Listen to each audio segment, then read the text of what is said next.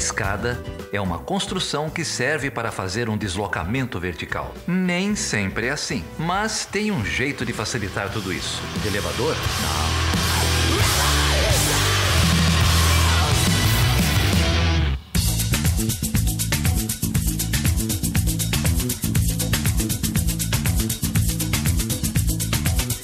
Seja bem-vindo e seja bem-vinda a mais uma edição do Chutando a Escada. Eu sou Felipe Mendonça e hoje eu tô aqui com. Com quem? Com quem?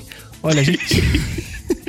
Não é com Danilo Carreiro, eu tô aqui com a Dimitra Vulcana, é isso? É isso aí, né? Logo mais vocês vão conversar com Danilo Carreiro, mas antes vocês precisam só saber quem é Dimitra Vulcana, né? Explica aí pro ouvinte. Então, galera, para quem não sabe, né, quem já ouviu aí Chutando a Escada, já deve ter visto o Danilo Carreiro gravando aí o, o sobre o queer nas uhum. relações internacionais. Eu sou professor do Instituto Federal, né, também sou sindicalizado aí do ProIFES, a gente está na, na, na, luta.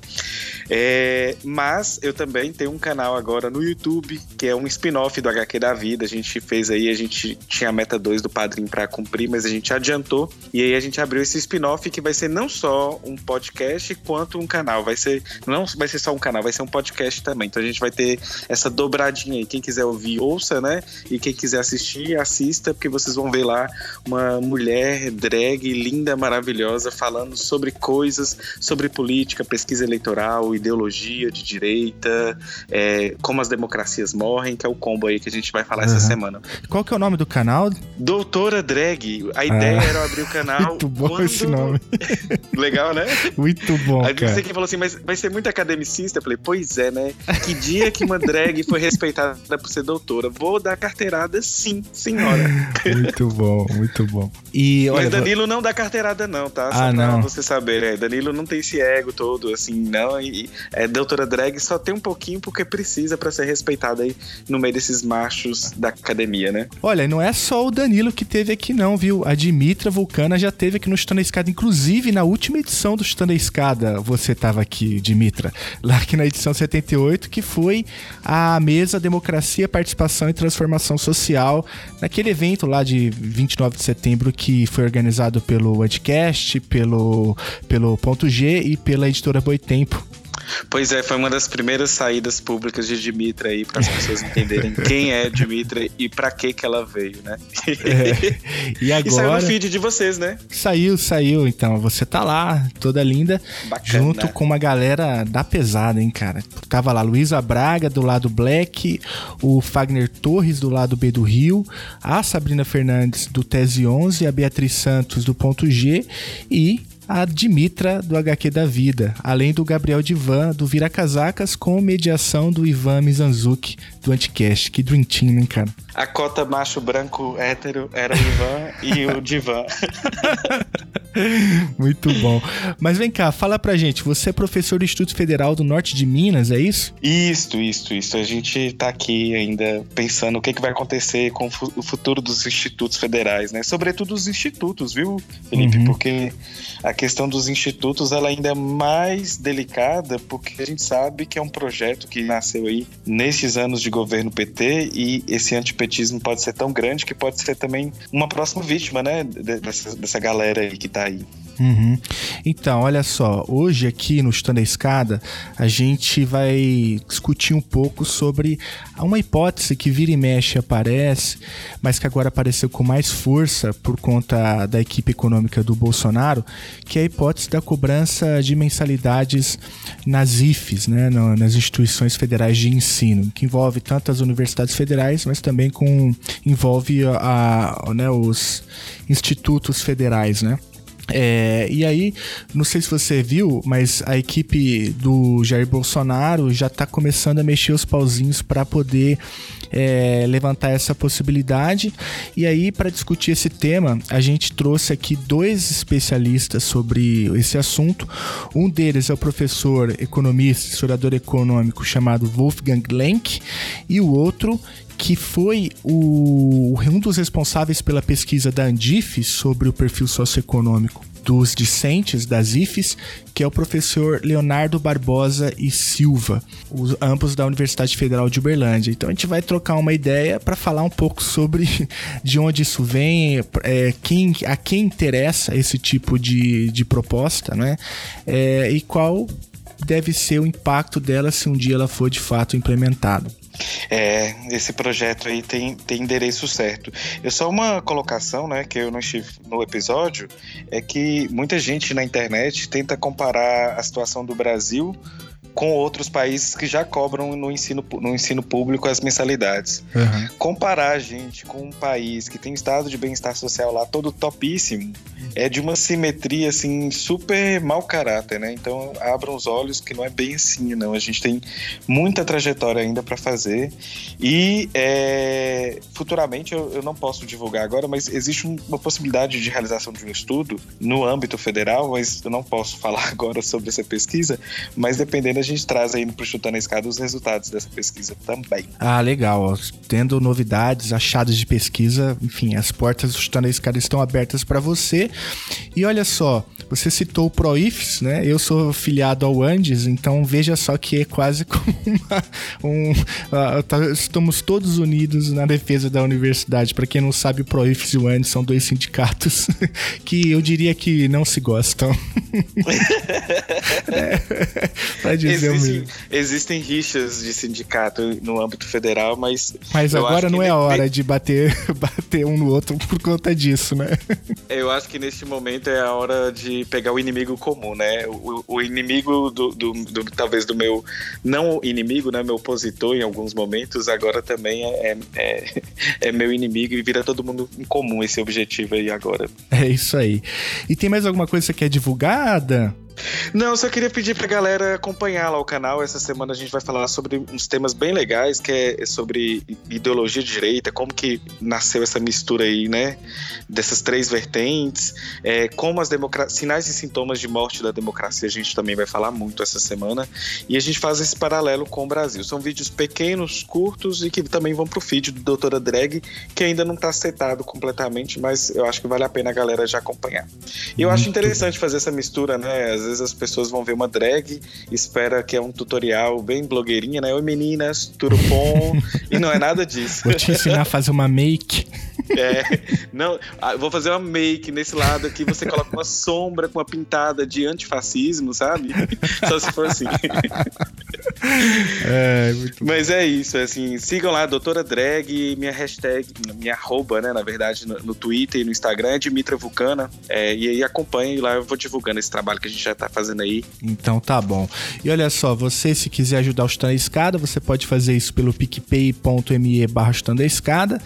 Se você quiser escrever pra gente, nós estamos no perguntas.chutandoescada.com.br. Também a gente tá no Twitter como Chutando a Escada e no Facebook também como Chutando a Escada. E agora, Dan, a gente tem feito um esforço aqui de eh, envio de conteúdo para o WhatsApp.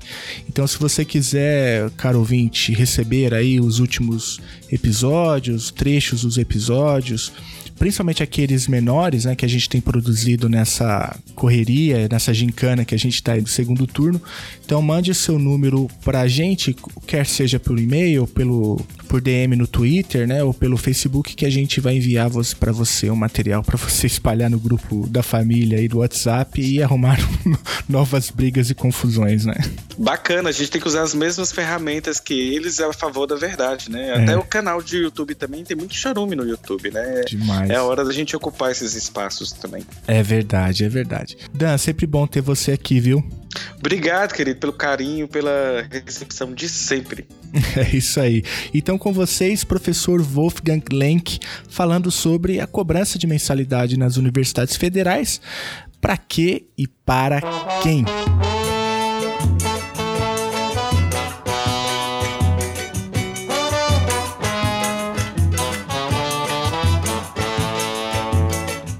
Felicidade.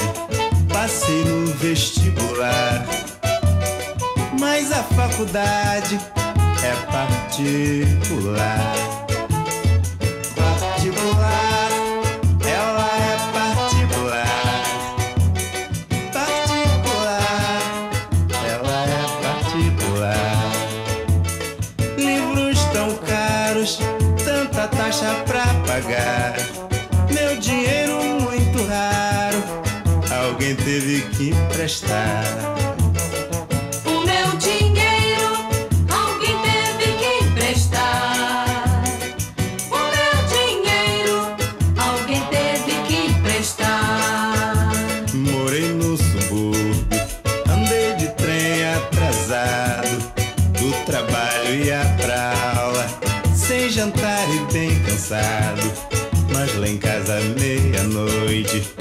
tinha sempre a me esperar. Um punhado de problemas e criança pra criar. Bom, eu estou aqui hoje com o professor Wolfgang Lenk. Ele é historiador econômico, fez graduação, mestrado e doutorado lá na Unicamp e hoje ele é o diretor do Instituto de Economia e Relações Internacionais da Universidade Federal de Uberlândia. Além de historiador econômico, o professor Wolfgang também tem aí uma pesquisa bastante interessante sobre a universidade, trabalhando em especial com esta hipótese né, da cobrança de matrículas.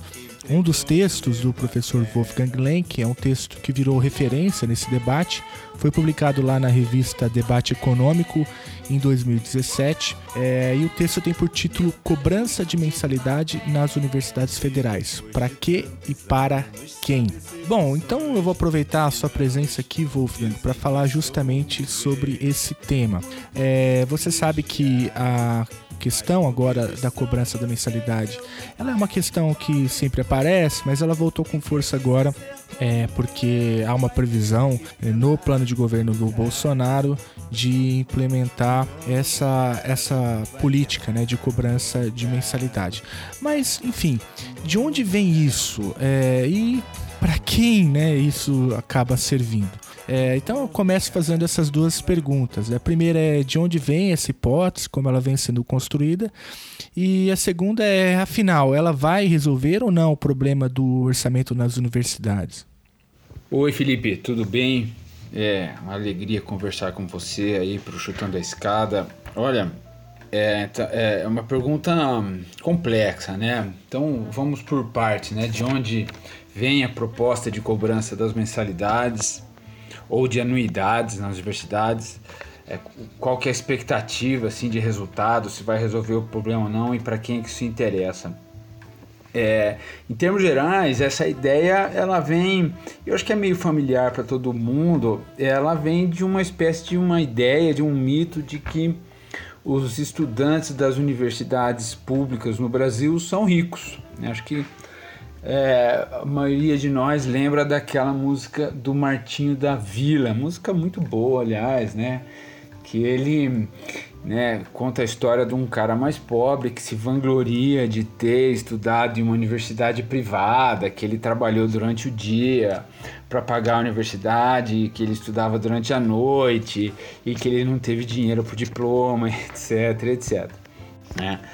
É, enquanto que você, como diz, né, não só a lenda, mas há uma variedade de estudos baseados nesse princípio sem ter olhado para os dados, né? Mas é a ideia de que é, os alunos mais ricos eles têm condição de fazer uma escola fundamental, um ensino médio melhor, então eles é, têm notas melhores no vestibular, no Enem, e por conta disso eles conseguem pegar as melhores vagas, que são as vagas das universidades públicas. Tá? Então essa essa ideia ela vem com uma certa, vamos dizer assim, fantasia, né, de justiça social. A ideia é que se você cobrasse mensalidade dos estudantes mais ricos, né, dos estudantes da universidade públicas, você estaria impondo uma cobrança sobre a população mais rica, né, de, e, e, e, sobretudo, você estaria taxando essas pessoas que estão ocupando as melhores vagas e, portanto,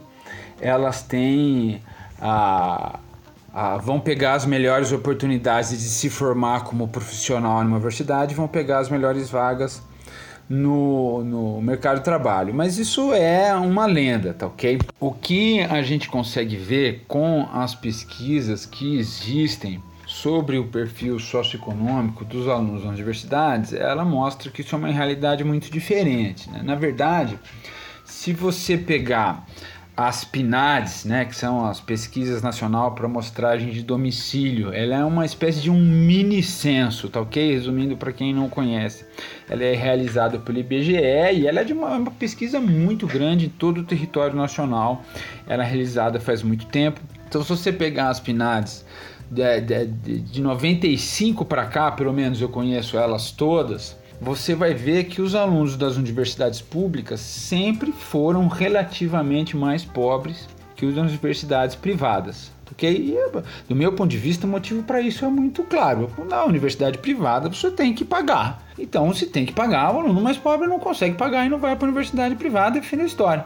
É, é fácil entender. É, e, e, e, os dados são muito claros, tá ok? Quem quiser, é, eu tenho um trabalho sobre isso, foi publicado é, na revista da Unifal, revista Debate Econômico sobre cobranças de mensalidades. Vocês podem ver as tabelas, né, como os, o, as faixas de renda mais elevadas né, é, são mais presentes né, nas universidades privadas. Né, os alunos da universidade privada são das rendas mais elevadas em comparado com a universidade pública desde 95 pelo menos, tá ok?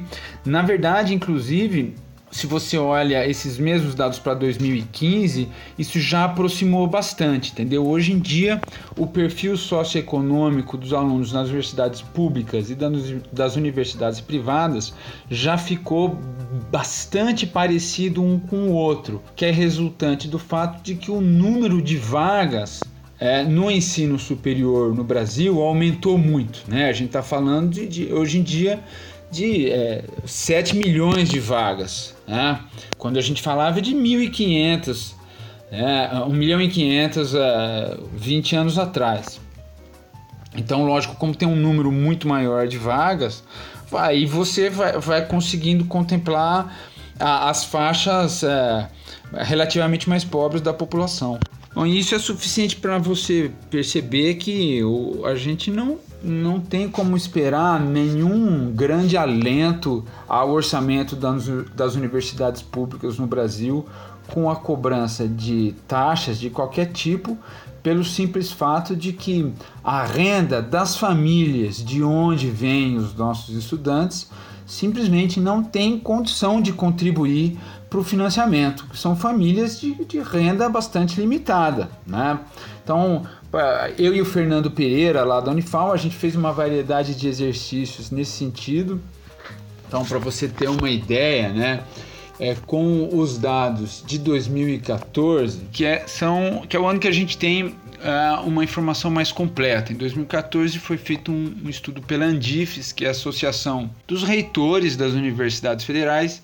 Então, para esse ano, a gente tem um perfil socioeconômico muito bem detalhado, muito bem pesquisado. Então, o que, que dá para dizer, por exemplo? Nesse ano, o orçamento das 62 é, instituições federais de ensino superior que foram pesquisadas, ele dava ali 36 bilhões e 230 milhões de reais. Então, isso por aluno né, daria algo em torno de 38 mil reais por ano, o custo individual. Então, só aí já dá para você imaginar quais, qual é o aluno que consegue pagar é, aproximadamente 40 mil por ano para custear o seu ensino superior. Né? O orçamento das universidades públicas ele está muito além da capacidade é, de pagamento das famílias dos estudantes. Então, se você pegar, por exemplo, nesse mesmo ano de 2014, pela pesquisa Andifes, né, se você cobrasse, né, vamos supor, uma é, mensalidade aqui de 800 reais, você perde 60% dos estudantes, considerando aqui a gente está tendo como parâmetro que a família consegue dedicar até 30% do orçamento mensal dela só com o pagamento das mensalidades para o seu estudante, sem contar, obviamente, a moradia, a alimentação, o apoio para o estudo, que é fundamental para a permanência do estudante na universidade. Né? Tudo isso é, é muito caro. Né? É, no, no, estudante dos Estados Unidos, por exemplo, só na renda do estudante, sem contar a família dele inteira, ele dedica mais ou menos 40% com as taxas. Né? Você percebe? Então, é, é, é, é, um, é um orçamento bastante apertado das famílias. E no caso, no 2014 no Brasil, a gente está falando de 50,4% das famílias dos estudantes tem a renda mensal inferior a três salários mínimos, ok? Com os dados da PNAD, a gente consegue dizer para 2015, né, que metade dos estudantes das universidades públicas do Brasil é, tem é, renda inferior a 673 reais per capita na família. Então, quer dizer, não, não tem o que falar, a renda é muito apertada e, e não tem como esse pessoal subsidiar. Wolf, e aconteceu uma discussão também na Câmara dos Deputados, não foi? É, eu me lembro que o seu grupo de pesquisa foi convidado. Como que foi isso? E, e, e, também existe algum projeto de lei em andamento no Congresso falando sobre essa possibilidade de cobrança de matrículas? Nós contribuímos para essa discussão na Câmara dos Deputados, né? na, na ocasião, quem estava ali discutindo isso era uma parceira de pesquisa nossa, a, Cristiana, a Cristiane Carvalho, e conforme ela ia fazendo a exposição desses dados para os deputados, teve é, é, teve deputado que olhou e falou: Olha, é, é complicado isso daqui. Como é que eu vou, vou voltar ali para minha cidade e explicar para essas pessoas com esse perfil de renda que a gente vai co cobrar mensalidade? Isso nós estamos falando de, de deputados de perfil conservador, de partido mais conservador, ok? É, a estimativa nossa que a gente tem né, do PL 782 2015, que é um projeto de lei do Marcelo Crivella, ele estipula que só os estudantes com a renda familiar é, superior a 30 salários mínimos é, teriam que pagar algum tipo de anuidade ou mensalidade. Mas como esse é um número muito pequeno da sociedade brasileira, que tem renda familiar superior a 30 salários mínimos, obviamente também é um pedaço muito pequeno da universidade, é, das universidades federais que tem essa renda então é muito pouca gente que pagaria mensalidade. Então o resultado, você teria um número muito pequeno pagando uma mensalidade enorme ali, que né, isso daria pelo custo, né, nos termos da lei, pelo custo dessas pessoas, algo em torno de 3 mil, 3.300 reais por mês. E isso ainda contribuiria só com 1 bilhão e 300 milhões, ou seja, né, na melhor das hipóteses, é com, com um cenário perfeitinho, isso daria no máximo 3,5% só de aumento uh, para a receita das universidades federais. Agora, isso é só metade da história, percebe? Porque acontece, né? Se de um lado você cria uma lei que cobra mensalidade ou anuidade dos estudantes da universidade pública, do outro lado, você cria um ambiente favorável né, para tirar recursos com a outra mão. Porque você vai falar, não, agora as universidades estão cobrando mensalidade, então é, os alunos têm que custear, porque a universidade é feita para eles. Então é, nós vamos parar de tirar dinheiro da União, pra, nós vamos parar de tirar dinheiro do Tesouro Nacional para passar para as universidades. Isso parece uma coisa hipotética, mas ela já aconteceu. É o que é, a história da universidade nos Estados Unidos nos últimos 20 anos é exatamente isso. Okay? Se vocês verem o que aconteceu ali, vocês vão ver que mas ó, as anuidades elas cresceram 4% acima da inflação nos últimos 30 anos, tá ok? Para vocês terem uma, uma ideia, entre 91 e 2011, né, em 20 anos, a renda média anual por domicílio aumentou 3% reais e as anuidades das universidades públicas nos Estados Unidos elas aumentaram 160% reais. Ok? Então, o que, que aconteceu na prática? O, o, os estudantes quebraram, né? há uma falência generalizada né, dos estudantes e dos diplomados nos Estados Unidos. Né? Nós estamos falando só em programas de financiamento público federal, que nos Estados Unidos existem os Pell Grants, tá? mais ou menos parecido com o que é o FIES aqui para nós, tá ok? Né? Nos Pell Grants são 1,3 trilhões de dólares em dívidas estudantis acumuladas. ok? São 8 milhões de estudantes de endividados, em média 30 mil dólares cada uma. E veja, isso falando só em dívida de programa federal, porque todo o endividamento privado, né, de bancos, de financeiras, da, daquele do shadow banking, do pessoal que espalha dinheiro, depois eh, enche as pessoas de cobrança com uma série de é, práticas espúrias que é conhecida de todo mundo.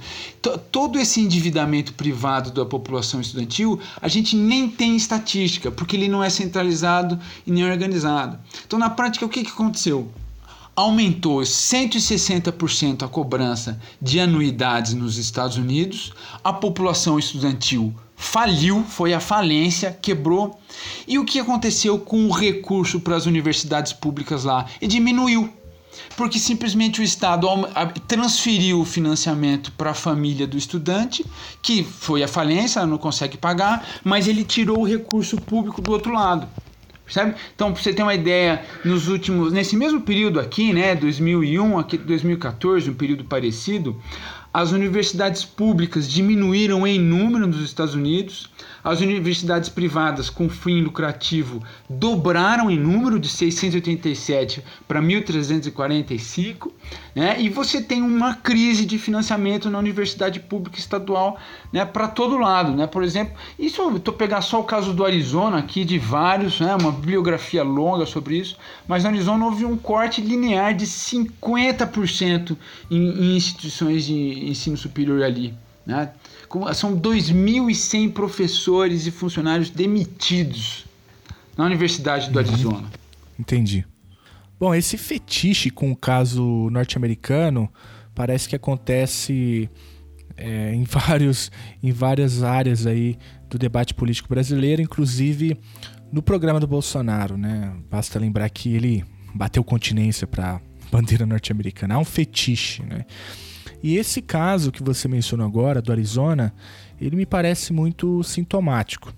A gente vai ter que voltar nesse assunto em outro programa, falando especificamente sobre o sistema universitário norte-americano. Mas o que deu para entender, pelo menos até agora na sua fala, é que existe uma tendência nos Estados Unidos é, de redução dos recursos públicos das, das universidades e aumento da arrecadação via anuidades, não é isso? É, aí acho que a melhor estatística sobre isso, né? Pra você ter uma ideia, para ficar bem claro, em 87 as universidades públicas nos Estados Unidos elas recebiam 3,3 vezes mais recursos públicos do que elas arrecadavam com anuidades e outras taxas, ou seja, com cobranças em cima dos estudantes, tá ok? 2012, quer dizer, aumentou muito a cobrança de anuidades, diminuiu a transferência de recurso público para a Universidade dos Estados Unidos e essa proporção caiu para só 1,1. Então, é, do que, que a gente está falando? De um lado, aumenta-se a cobrança em cima dos estudantes, do outro lado, retira-se os recursos públicos necessários ao trabalho universitário. Wolf, você citou aí uma pesquisa realizada pela Andif sobre o perfil socioeconômico dos discentes de instituições federais de ensino. Eu liguei lá para o professor Leonardo Barbosa. Ele é professor de Ciências Sociais aqui na Universidade Federal de Uberlândia e ele foi um dos responsáveis pela pesquisa de 2014, essa que você acabou de citar, Wolf. É, ele, inclusive, está trabalhando numa nova versão da pesquisa que deverá ser lançada em fevereiro do ano que vem. Ele me disse que assim que a pesquisa sair, ele vem aqui falar com a gente sobre os achados. Mas ele me mandou um áudio contando um pouco como foi a pesquisa, como que eles organizaram os dados, um pouco do histórico é, dessa pesquisa e também um pouco dos principais achados da pesquisa. Então vamos escutar aí o professor Leonardo Barbosa falando sobre o perfil socioeconômico dos discentes nas universidades federais brasileiras. Ô Felipe, tudo bem? Olha, eu acho a ideia do podcast um barato, é, ocupar esse espaço é sempre muito importante para a gente. Então, parabéns pela iniciativa, você e o pessoal que está contigo nessa empreitada. Bom, eu tenho o maior prazer em falar dessa pesquisa, é, contar um pouco da história dela, um pouco da metodologia, um pouco da amostra e o dos achados. Bom, antes de mais nada dizer que essa é uma pesquisa que ela tem uma história de 20, 22 anos. Essa pesquisa é uma pesquisa que foi criada pelo FONAPRACE, que é o Fórum Nacional de Pró-Reitores de Assistência Estudantil, que é um órgão assessor da Andifes. E a sua primeira versão aconteceu em 96. Isso por conta de uma situação de conjuntura muito parecida com a nossa. Na época, Fernando Henrique tinha é, lançado um balão de ensaio, uma proposta dentro dos seus ministérios, principalmente dentro do MEC, de fazer a cobrança de mensalidade de estudantes de universidades federais. E o argumento, você sabe, era o mesmo do atual. As universidades são compostas, sobretudo, por estudantes da elite, e por essa razão não, não, fazia sentido em nós termos uma universidade gratuita para um público que pode pagar. Então o Fonaprace resolveu fazer pesquisa para saber qual é o perfil dos estudantes. E, bom, a, a primeira pesquisa aconteceu em 96, a segunda em 2003, então sete anos depois. A terceira foi publicada em 2010. A quarta, publicada em 2014, foi essa que eu fiz a coordenação política dela, não a coordenação técnica. E a quinta, nós estamos em fase de análise nesse instante. É, colhemos já os dados dela, já fizemos a limpeza, os analistas já estão com elas, com os dados em mãos. Bom, sobre essas pesquisas, dá para dizer o seguinte: que, é, primeiro, elas de lá para cá vieram acompanhando um processo de crescimento das universidades. As amostras em todas elas giravam em torno de 20 mil a 35 mil estudantes por por versão, né? Então, 96, 2003, 2010, mais ou menos nessa sequência, né? Entre é, 30, 19 mil estudantes, dependendo da, da versão. E chegamos em 14 e conseguimos tornar o processo todo eletrônico. Então o estudante entrava num portal estimulado pela universidade e fazia o preenchimento do questionário, mais ou menos 80 questões.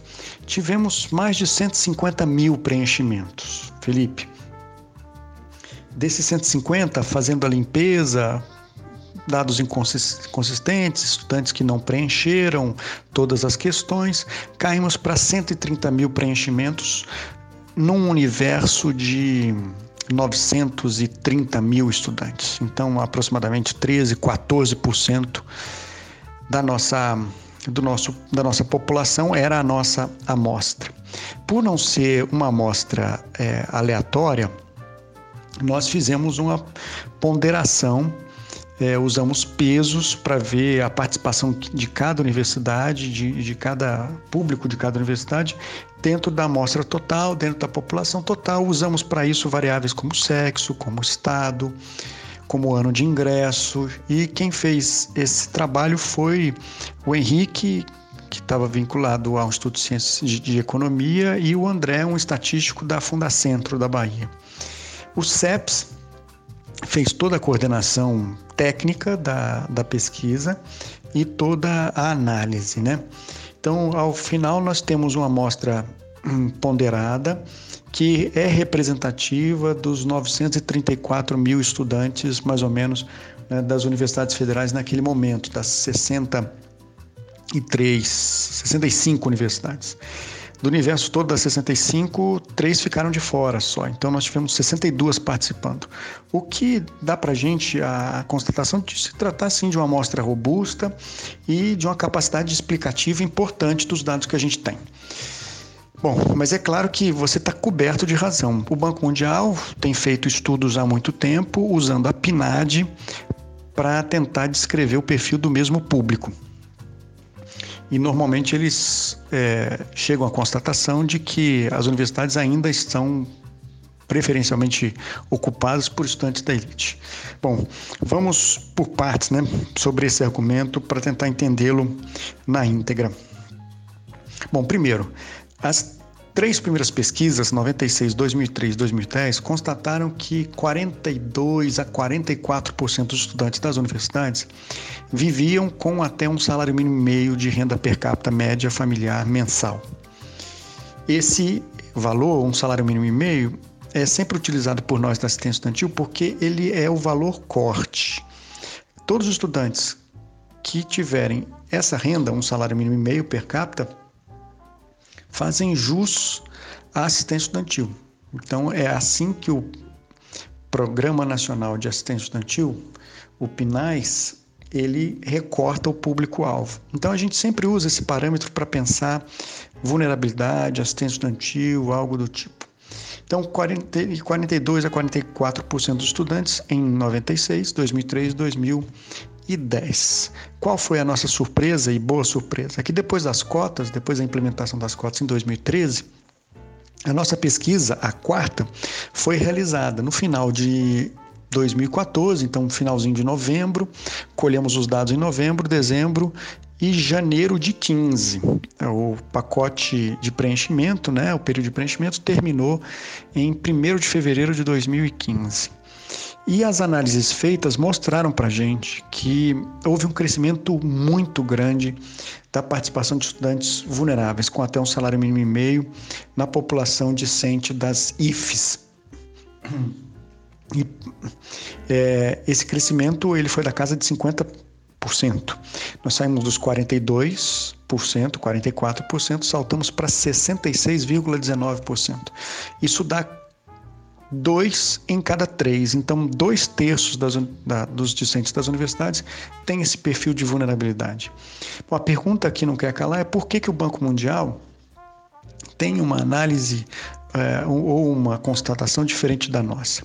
A pesquisa do Banco Mundial, Felipe, eu fiz a leitura, a análise do relatório, ela é feita baseada nos dados da PNAD e ela usa como recorte o público de 18 a 24 anos. Esse público hoje corresponde a quase 70%, então, em média, a faixa de 18 a 24 anos é aproximadamente 70% do público das universidades. Essa é a faixa etária média. Né? Se a gente for olhar a idade média, ela está em torno de 23, 23 anos e meio, ou seja, já no limite dessa faixa de 18 a 24. E isso dá para a gente a clareza de que a PNAD ela não consegue fazer a leitura das universidades porque ela deixa de fora 30% do nosso público, uma vez que só avalia o recorte de 18 a 24 anos. Então, estudantes que entraram com 16, 17, estão com 25, 26, 27, estudantes que entraram com um pouco mais de idade, é, eles não foram avaliados pela PNAD, né? E por isso o, eu, eu, avalio que o relatório do Banco Mundial não nos serve de referência, não nos serve de parâmetro.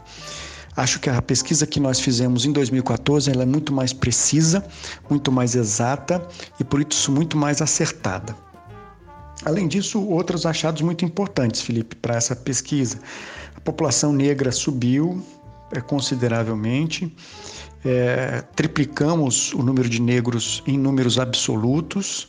O crescimento em termos percentuais ele não foi dessa mesma monta, sobretudo porque a expansão ela também permitiu que muitos estudantes brancos entrassem. Crescemos o número absoluto de estudantes brancos, mas diminuímos de maneira geral o número desses estudantes, né? de maneira relativa. Então, percentualmente, os estudantes hoje brancos, eles estão aí na casa dos 45% do público e pretos e pardos estão também na mesma casa, somados. Né? É, nós avançamos na direção de um desenho demográfico mais próximo do desenho demográfico da sociedade brasileira. Ainda atrás desse desenho da sociedade, mas caminhando na direção dele. É, outro achado, a, a população universitária continua feminina, predominantemente feminina. As desigualdades de renda é, e de cor e de é, sexo, elas são flagrantes dentro da universidade. Então, se você conjuga esses três marcadores sociais, a tendência é que você fique fora de um conjunto de oportunidades acadêmicas. Dá para dizer também que a universidade vive hoje com um público que tem pelo menos 30 a 35% dele vínculo com trabalho, remunerado ou não remunerado. Isso tem impacto direto na, na carga de leitura, no tempo disponível para leitura. São estudantes que usam preferencialmente transporte é, coletivo que fazem uso de sistema de saúde público e quanto menor o nível de renda, maior é, é o uso desse sistema de saúde público. São estudantes que entraram pelas cotas é, em número superior ao percentual de vagas destinadas às cotas, é bom que se diga isso. Né? Os ingressantes hoje, 64% deles entram pelas cotas, sendo que as cotas reservam 50% das vagas. Né? Então tem aí 14 pontos percentuais que entraram, é, que tem o perfil das cotas, mas é, que, que, fizeram uso de, do caminho da, da demanda universal ou ampla concorrência. Né? São estudantes que tiveram seu percurso na escola pública, é, não entraram pelas cotas. Então, temos hoje 64% de estudantes que tiveram esse percurso em escola pública. Então, é, esse, o perfil do ponto de vista social dá para nós a condição de dizer que a universidade hoje é muito mais popular. Por outro lado, é uma universidade também que é marcada por um índice elevado de sofrimento emocional, de sedentarismo.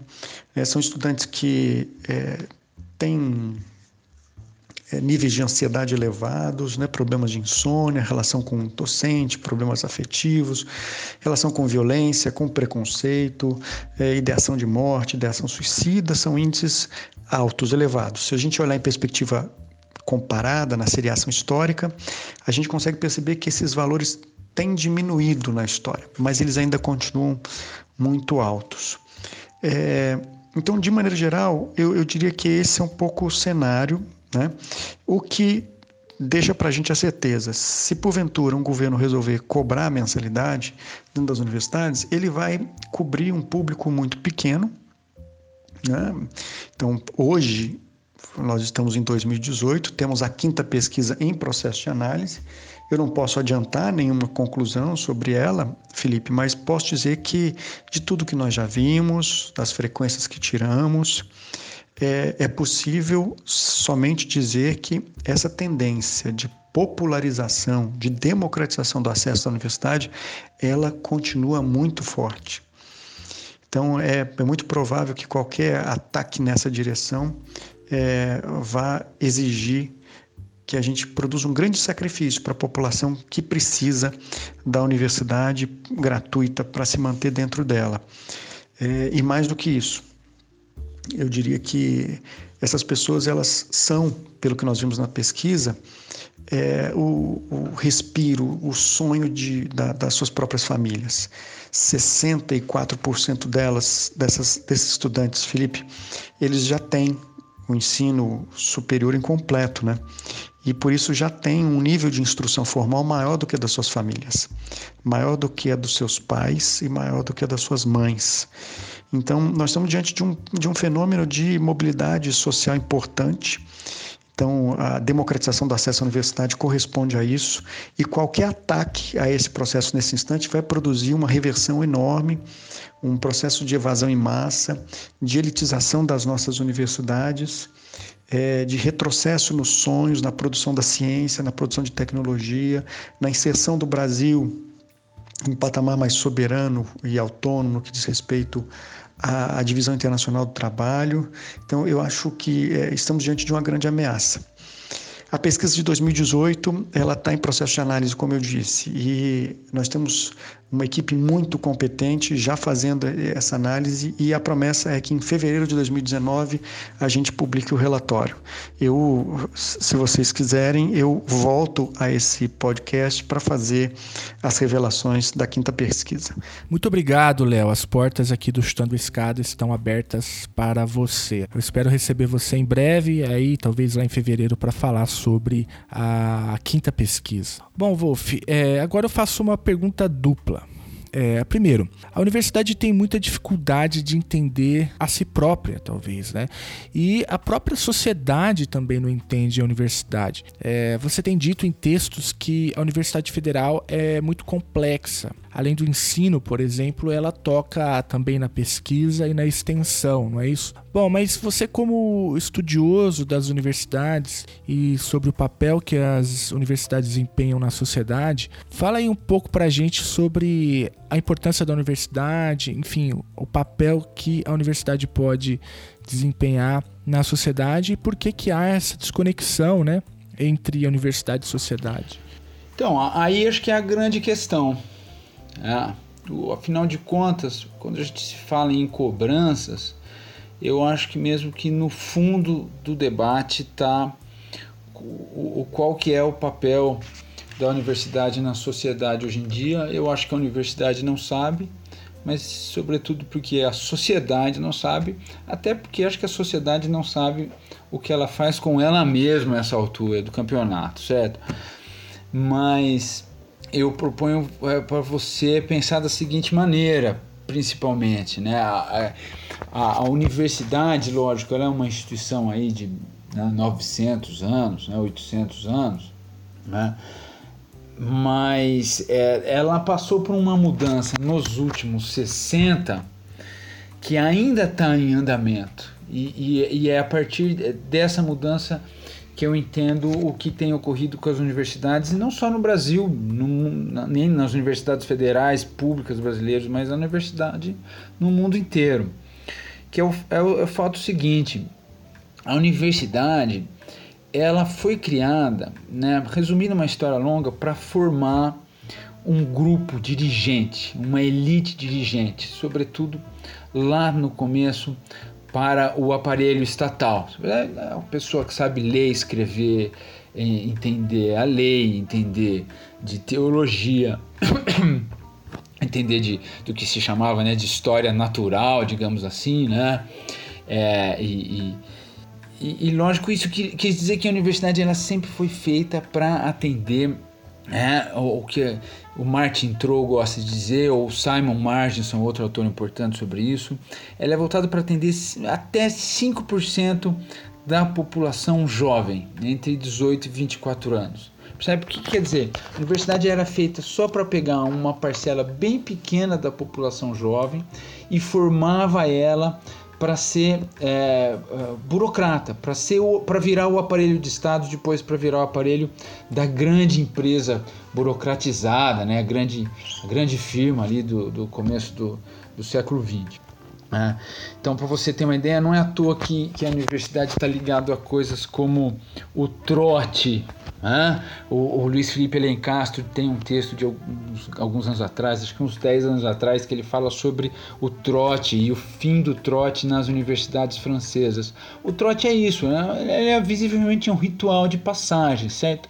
Ele só faz sentido, né, esse ritual, quando aquele jovem ele deixa de ser parte da sociedade, da comunidade onde ele vivia e passa a ser parte de uma nova comunidade. Por que, que o trote era importante para a universidade? Para marcar para o sujeito: ó, agora você faz parte desse grupo aqui.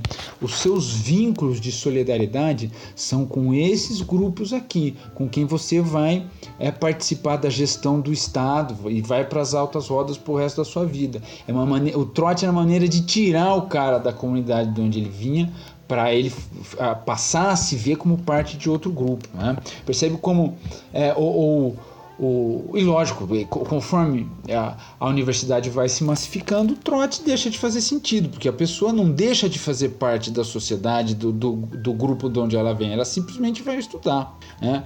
É, ou o termo república, né? como as pessoas moram juntos e aí aquela república fica por 100 anos e as pessoas se encontram depois de 30 anos. Quer dizer, é, é, é todo um ambiente universitário que não é à toa acabava por fortalecer esse vínculo de solidariedade, esse espírito de grupo entre os estudantes, porque esse espírito de grupo que ia ser fundamental para o resto da carreira dessas pessoas ao longo da vida no aparelho é, estatal ou na, na grande empresa.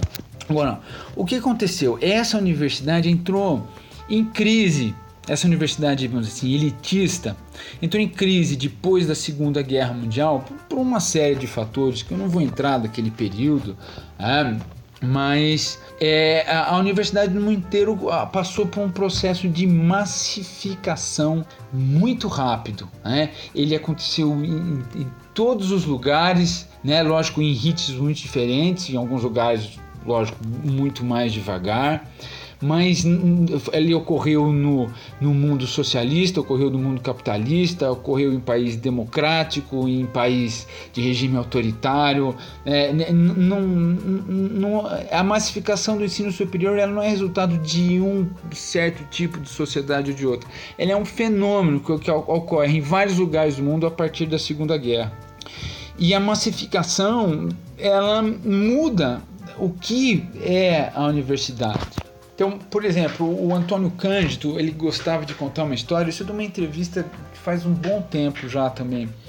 É, ele contava de como, assim, do período de massificação é, do ensino superior na Itália, uma demanda muito forte da população era conhecer a obra do Dante Alighieri.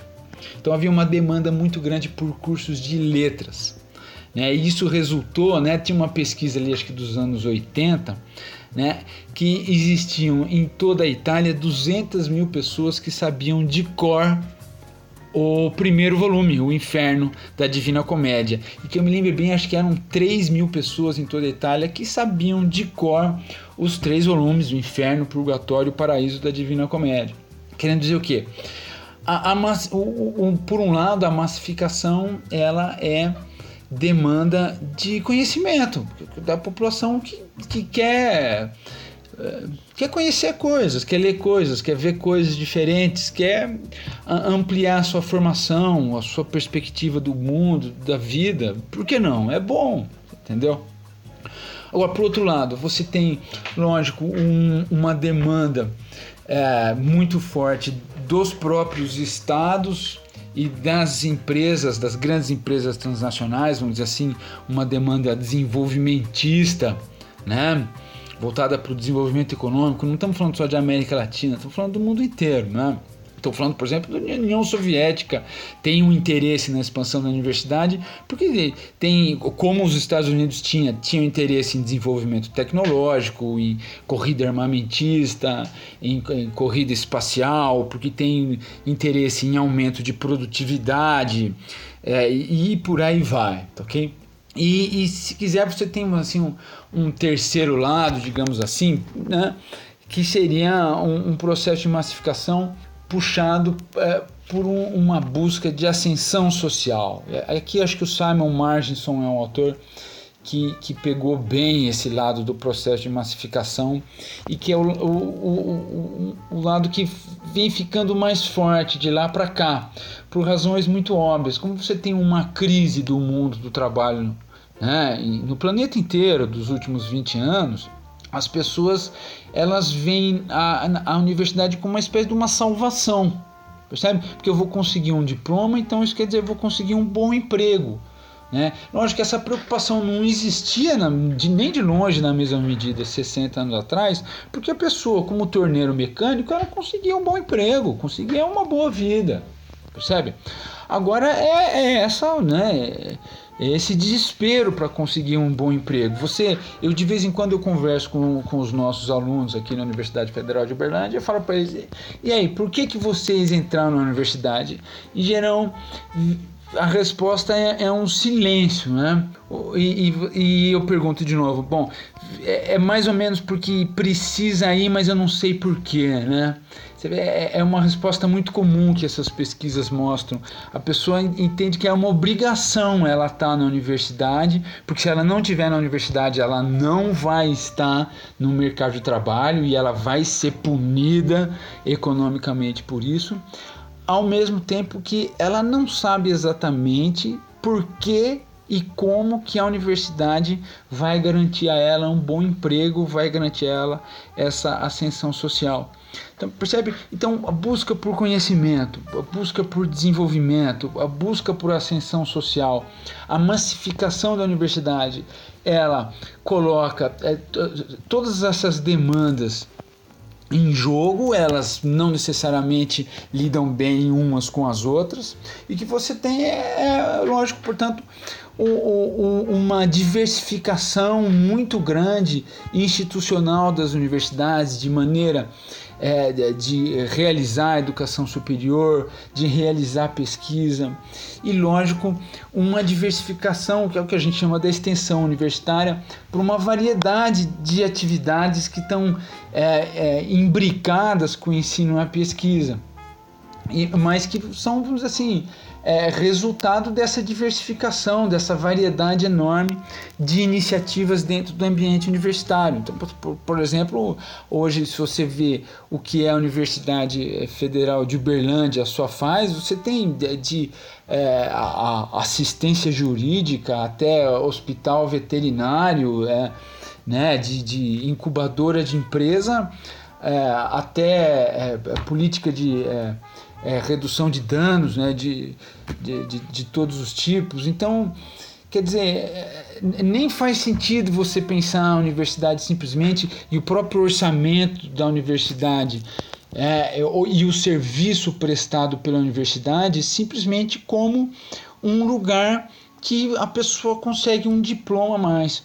Porque mesmo uma pessoa que não é estudante, ela é atendida ou tem ou pode ter uma relação com a universidade por várias outras eh, pontas, por, por ato, vários outros serviços de, desse resultado desse processo de expansão e diversificação do que é a universidade hoje em dia. E aí você tem uma questão que aparece também lá de novo na hipótese da cobrança das mensalidades, não é? E aí você tem uma das questões realmente que aparece quando a discussão é a cobrança de anuidades nas universidades. Quer dizer, um, um outro ponto de origem dessa discussão é esse entendimento que tem ficado muito forte da universidade como um meio onde as pessoas fazem a sua vida profissional exclusivamente, né? como um meio de ascensão social e, portanto, uma universidade. É, as pessoas que pedem a cobrança é, das mensalidades, elas vêm só esse lado da universidade, que a universidade é a serviço do estudante, oferecendo um diploma para o estudante que vai fazer o estudante se dar bem e ganhar dinheiro. E por conta disso, ele precisa pagar. Percebe? Ele precisa pagar porque né, é ele que é o grande beneficiado, por, por que, que a sociedade vai oferecer isso para ele? Né? É, não à toa, é, é, isso vem associado a, a uma ideia de que a universidade tem que fornecer conhecimento prático, né? Isso vem ligado à, hostilidade, a todo tipo de diletantismo e etc, etc. Que é uma coisa que obviamente não existe. A universidade não tem como ensinar as pessoas a ganhar dinheiro, porque não existe técnica de ganhar dinheiro. Existe como construir ponte, existe como fazer avião, existe como operar um rim. Agora, se isso vai dar dinheiro ou não, se isso vai dar ascensão social ou não, é simplesmente impossível para a universidade oferecer. Então, isso cria uma tensão na relação com a sociedade, né, na, na maneira como a sociedade vê a universidade. É, ela espera que a universidade ofereça ascensão social e, e, e pensando desse jeito, faz sentido para ela achar que as pessoas têm que pagar para a universidade para receber esse diploma, que é essa passagem para ascensão social. Agora, é, não preciso dizer para você como isso entra em conflito com toda essa diversidade de trabalho da universidade, que na maior parte das vezes ele é de um benefício para a sociedade que é sistêmico, ele não é individual. Tem uma pesquisa, por exemplo, nos Estados Unidos que mostrou que a universidade ela não aumentava só os salários de quem era diplomado ali, mas ela tinha um efeito sobre é, os salários de toda uma região. Né? Em, em, última instância, do que a gente está falando do fato de que é, é, as pessoas olham para a universidade esperando ascensão social, esperando ter uma vida profissional melhor, pelo fato de que elas, né, isso, a universidade oferece desenvolvimento técnico, oferece conhecimento, e conhecimento é uma maneira de ganhar dinheiro. O problema é que o conhecimento ele tem um caráter comunal muito forte. Eu, grande parte do conhecimento funciona mais melhor quando ele é compartilhado. né? e, portanto, com um benefício que é público, né? com um aumento de produtividade que é geral. É difícil você contabilizar, avaliar se a universidade deu um tanto mais aqui, deu um tanto mais ali. O efeito é sistêmico, né? não é à toa que hoje em dia existe, hoje em dia não, faz 20 anos já, né? Há uma variedade de formas novas de definição de propriedade intelectual, né? de, de, a, a, geração de patentes né, é uma coisa que não faz mais tanto sentido com o que é a produção de conhecimento hoje em dia. Tem muita gente que estuda e defende isso. Né, porque é um, a produção de conhecimento hoje é feita muito mais em rede, então ele é fundamentalmente um, um conhecimento que é produzido de forma compartilhada e, portanto, com benefícios que são compartilhados também. Lógico, e isso é, implica em uma realidade, em uma relação com o conhecimento muito diferente daquele conhecimento que as pessoas chamam de prático, que é, elas querem receber porque elas querem ter uma profissão melhor. Então é, é, é esse tipo de assim indefinição de horizonte em aberto do que é a universidade no mundo hoje em dia e no Brasil não é diferente que está eu, eu acho que do meu ponto de vista está por trás lá no fundo desse debate sobre cobranças de mensalidades. Muito bom, muito bom, muito muito interessante. E, e Wolf, vou aproveitar a sua presença aqui para te fazer talvez uma última pergunta, né? É, por que, que você acha que a campanha do Bolsonaro elegeu a universidade como inimiga? Ele fala uma série de absurdos, né? Do tipo denunciando o marxismo cultural, falando né, da influência do Gramsci, é, falando de ideologia de gênero, e como se essas coisas né, fossem doutrinadoras, né? como se o aluno que chega na universidade ele fosse é, simplesmente doutrinado e assim por diante. É, parece que a universidade tem um histórico né, de, de ser uma grande ameaça. É, isso não é de agora, isso vem de outras épocas também. Mas parece que agora há ali toda uma especificidade agora, principalmente no caso brasileiro, né? Mas enfim, a pergunta é essa: o que ocorre afinal na universidade para que movimentos de extrema direita sempre entendam a universidade como uma ameaça, né? É, e como, como entender esse movimento do, do Bolsonaro?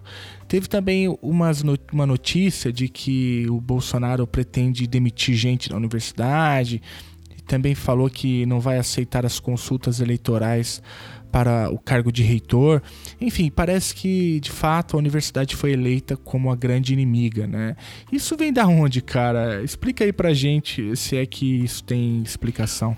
Ó, então, Felipe, mas aí essa é uma pergunta pro candidato Bolsonaro, né? Eu não, não tenho como responder é, para ele né? Nem sei se tem resposta. Por que, que ele faz esse tipo de acusação da universidade? O, o, que, o, o, o que está por trás é, do que o, o Bolsonaro fala? É, o Bolsonaro e o bozismo em geral, né? Do que, que falam sobre educação, etc. Agora, é, o que eu posso fazer para fazer é, é pensando assim, algumas hipóteses de que sentido político é, esse discurso faz para a candidatura dele. Eu acho que eu consigo pensar em, em três coisas, assim, três bases para isso.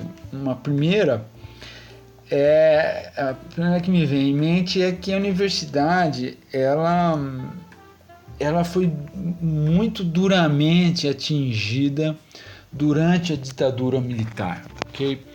Se dá pelo fato provavelmente de que é, uma parte grande ali da época da luta armada, do período mais pesado da repressão ali entre 69, 71, 72, né, muita gente que fez a, a opção de ir para a luta armada saiu da universidade ou do movimento estudantil. São obviamente é, é, o tipo de decisão que, que é tomada pelas pessoas que são jovens, tá ok? E, e que tem algum vínculo de solidariedade, como a gente dizia, né? que, que necessário para esse tipo de atuação, né? como é a luta armada, né?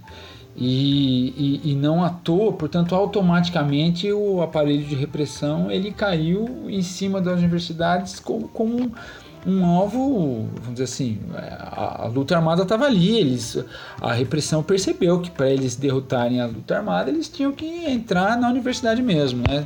Se você vê isso que o, o material da Comissão da Verdade mostra isso muito bem, eu vi no trabalho da Elisa Starling, né?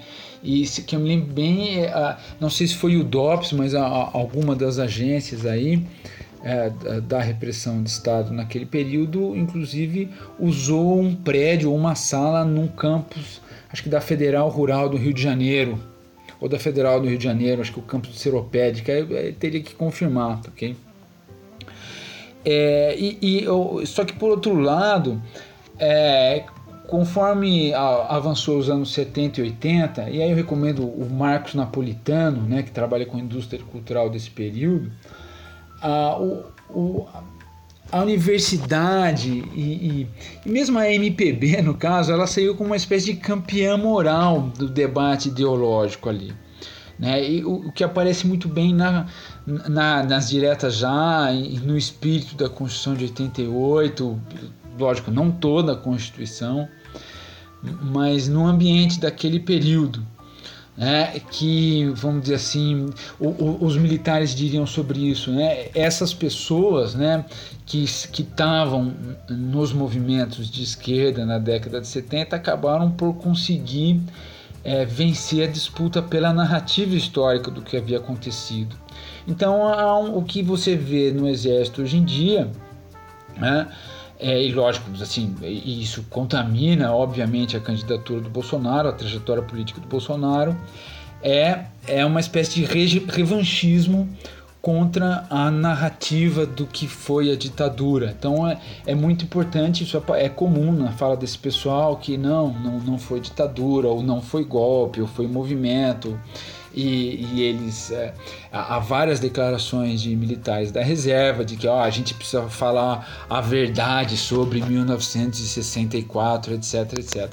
Então aí você tem um ponto de, é, de desavença política, vamos dizer assim, da, da, da maneira como é, esses políticos que estão saindo da vida militar entendem a realidade brasileira e, e, e têm uma, é, um entendimento que eles é, que eles precisam falar a verdade do que foi a ditadura, que porque a universidade mente sobre o que eles fizeram, porque os estudos, os historiadores, as pesquisas mentem sobre o que é, eles fizeram.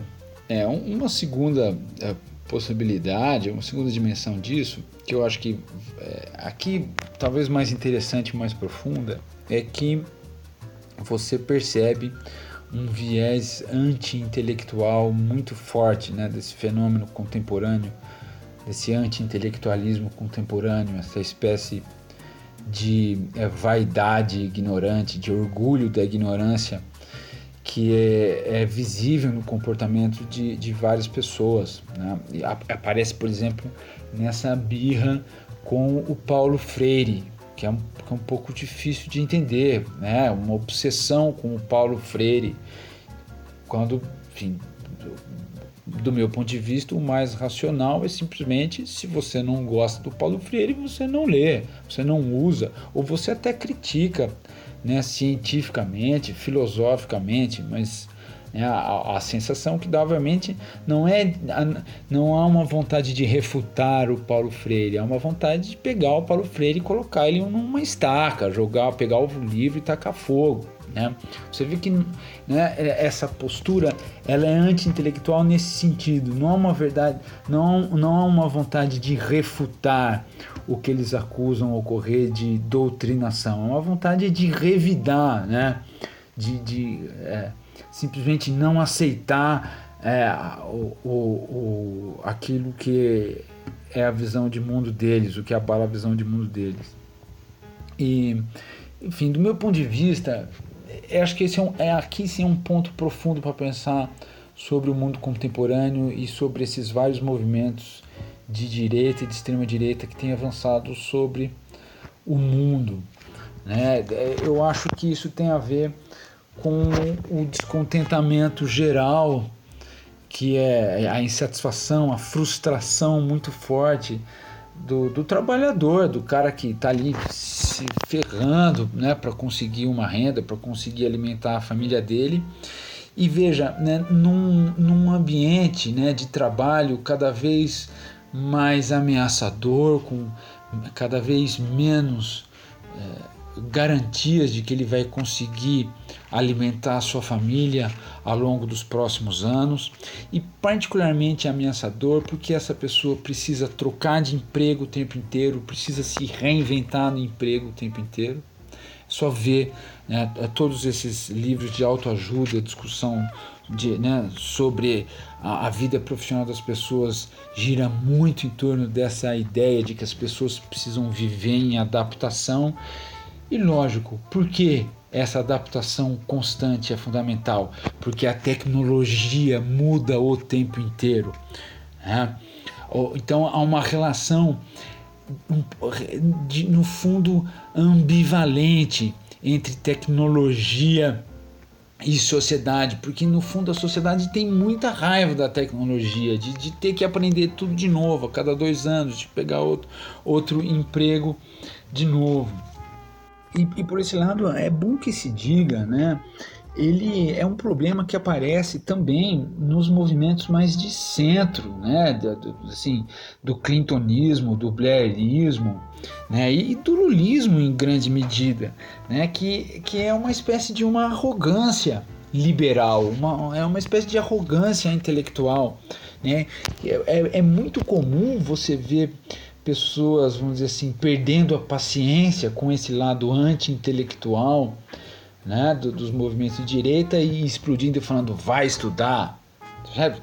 Todo mundo já ouviu isso, vai estudar, você não sabe nada, vai ler uns livros, você percebe? É, em última instância, tem um, um, livro de um cara chamado Thomas Frank que analisou isso muito bem dentro do Partido Democrata. Né? É, isso vai ficando ainda mais forte conforme você entra dentro desses movimentos nos setores mais articulados com a inovação, com o empreendedorismo, né? que na verdade que, é, compartilham desses mesmos valores, desse mesmo discurso sobre o mundo do trabalho, da necessidade de adaptação constante, e que, em última instância, o que isso quer dizer? Que, são, é, que é, uma, é uma ideologia que dá muito pouco valor ao trabalho e dá muito valor ao conhecimento. Uhum. E que, lógico, isso implica em uma parcela grande da população que percebe que ela está de fora, que ela não, não, não tem capacidade, não tem perfil, não tem interesse em se aprofundar na, na técnica co como as pessoas ali na frente. E, e, lógico, ela se sente, de certa maneira, justamente com raiva disso. Por que, que eu vou viver ameaçado com medo o resto da vida de não conseguir emprego? Sabe, é, é, eu estou condenado a isso por não, não ter tido um desempenho escolar, escolar que é perfeito. Né? E em grande medida, é, o que ela encontra do outro lado é a arrogância, né? É, é, é, essa arrogância de que a culpa é sua, você que não se adaptou, você que não estudou. Então fica essa relação meio ambivalente com a educação, que é, é essa espécie de panaceia que todo mundo fala, ah, a educação resolve, a educação é importante, mas no fundo todo mundo quando fala, usa essa palavra educação tá, tá é, se referindo a uma coisa que só existe é, ali dentro da cabeça dela, né? Assim, ela, é, no fundo, quando e não à toa um investimento tão grande em empresas privadas em moldar um discurso sobre educação, porque é, é, é, é ele implica nesse conflito aí.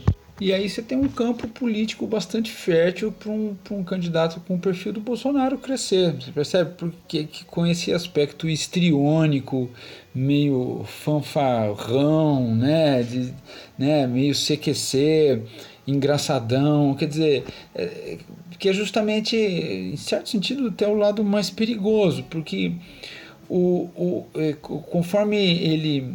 É, esse é o lado desse candidato que flerta com, vamos dizer assim, que é um alívio para esse tipo de eleitor, que ele vê alguém ali, é, vamos dizer assim, na cúpula do poder, que fala, pô, o, o, o, se vingando, né, vamos dizer assim, oferecendo para ele uma vingança, né, da, da, em relação a essa arrogância intelectual, arrogância do, do mundo tecnológico, né, da, do poder que, que as pessoas, uh, do poder tecnológico ao qual as pessoas estão submetidas. E lógico, né, isso implica que você nunca sabe o que, que o candidato quer dizer, o que, que ele fala de sério, o que, que não é sério, porque da mesma maneira né, nesse perfil anti-intelectual dessa militância, você nunca sabe exatamente o que, que o cara realmente quer, o que, que ele não quer. É simplesmente um, um como eu falava para você, né, não há nenhum interesse em pensar educação, pensar universidade, sabe, se, você, se o cara não gosta do Paulo Freire, não há nenhum interesse em propor um, um, novo Paulo Freire, uma revisão. O interesse é simplesmente ver o mundo pegando fogo mesmo. Agora, a pessoa vive no fogo, né? ela quer que todo mundo queime junto com ela. Enfim, em terceiro lugar, em último lugar, eu acho que a universidade ela emancipa mesmo. O conhecimento liberta. O conhecimento amplia a visão das pessoas. E, e, lógico, isso é por si, em qualquer lugar do mundo, é ameaçador, sim. Né? É ameaçador para a sociedade. A relação com a sociedade, entre a sociedade e conhecimento, entre a sociedade e universidade, é, ela, ela é, sempre foi tensa nesse sentido. Todo mundo sabe que é, na história social do conhecimento, né, sempre houve tensão, sempre houve perseguição e, e nunca foi fácil falar para as pessoas, olha, a Terra é redonda, é, olha, né, as pessoas têm direitos iguais, é, olha, a economia de mercado não funciona do jeito que parece, é, né, e, e, e lógico, é, não à toa, vamos dizer assim, é, a a birra com as universidades se aplica sobretudo às áreas de ciências humanas. Você percebe? Porque é, é, são as ciências humanas, obviamente, aquelas que estudam a sociedade e, portanto, em geral, aquelas que falam para a sociedade coisas que a sociedade, no fundo, preferia não ouvir sobre elas mesmas. Né? O conhecimento dói, o conhecimento é doloroso. Né? Ah, como vários historiadores dizem, né, a função da história é, é cavar ali mesmo, é, é, desmanchar os mitos, é, é fazer a sociedade lembrar daquilo que ela, no fundo, queria esquecer. Agora, é, então, na área de, de, humanidades, isso dá mais conflito, mas não é à toa que dá conflito dentro da área de humanidades entre uma ciência humana e outra, porque é, a, o campo crítico mesmo ele avança para um lado e, e para um outro, mas o, o, o mesmo estudioso não, né, não tem acesso ao outro lado da mesma maneira. Então, no fundo, na universidade não tem nenhum é, espírito absoluto, central, que está criticando a sociedade é, para que ela mude, para que ela se reforme. O que a gente tem é simplesmente um, um, um, uma contradição concreta da, da, entre a sociedade, entre o que ela é e o que ela pensa sobre si própria, quanto mais ela estuda si própria. Então isso dá conflito. É, é bom que dê conflito mesmo, porque né, é sinal de que há aprofundamento no conhecimento. É doloroso, agora mais uma vez, fica né, um campo fértil é, político para criticar a universidade. Né? O que, que, vai fazer? O, o, melhor que a sociedade poderia fazer é, ser, né, é apostar no conhecimento, que, que, que, é doloroso muitas vezes, é, é difícil, mas. É, é, o que faz a, a vida dos nossos filhos e dos nossos netos ser melhor do que a nossa. Quem cala sobre teu corpo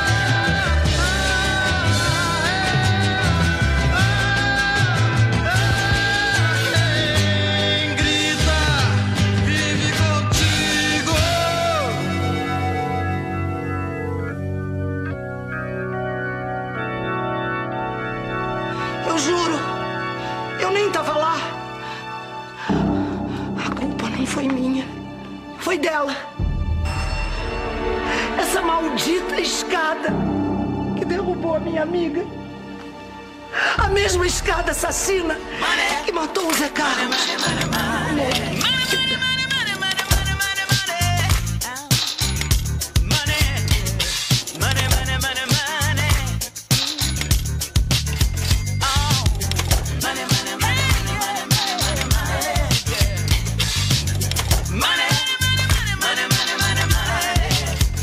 Wolf, e agora a pergunta que não quer calar, cara. De quem você chuta a escada hoje? Ó, eu não vou chutar a escada de ninguém, não, viu? Sabe por quê? Escada é coisa. Pensando no que eu tava falando aqui com, com vocês, que eu tô tentando entender junto com vocês, acho que sem muito sucesso. Mas escada é coisa de quem trabalha, tá ok? Se o cara tá ali na escada, eu vou chutar o quê? Pro cara cair, pô. Sem contar que dá azar, tá ok? Tremendo azar esse negócio de ficar chutando a escada aí. Não é pra mim isso aí não. Foi mal. Ah, então fica aí o registro, ó. Se tiver trabalhador na escada, nada de chute. Só chuta a escada do obscurantismo, então. Valeu, Wolf, cara. Muito bom te receber aqui, cara. Fiquei muito feliz, adorei o papo.